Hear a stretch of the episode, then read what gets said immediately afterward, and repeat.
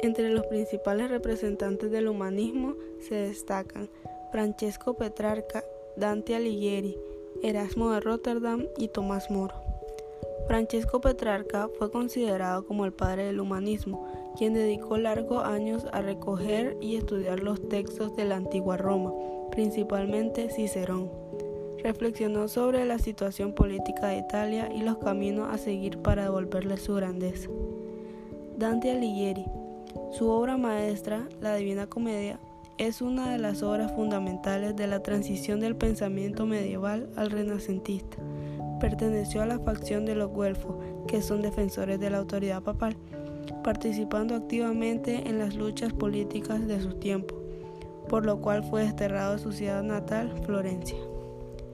Erasmo de Rotterdam fue amado al príncipe del humanismo por la gran influencia que ejercía sobre los reyes.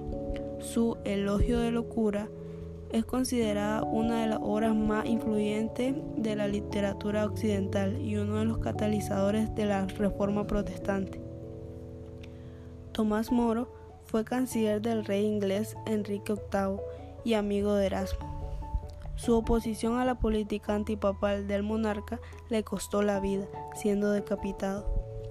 Su obra principal fue Utopía, donde relata la organización de una sociedad ideal.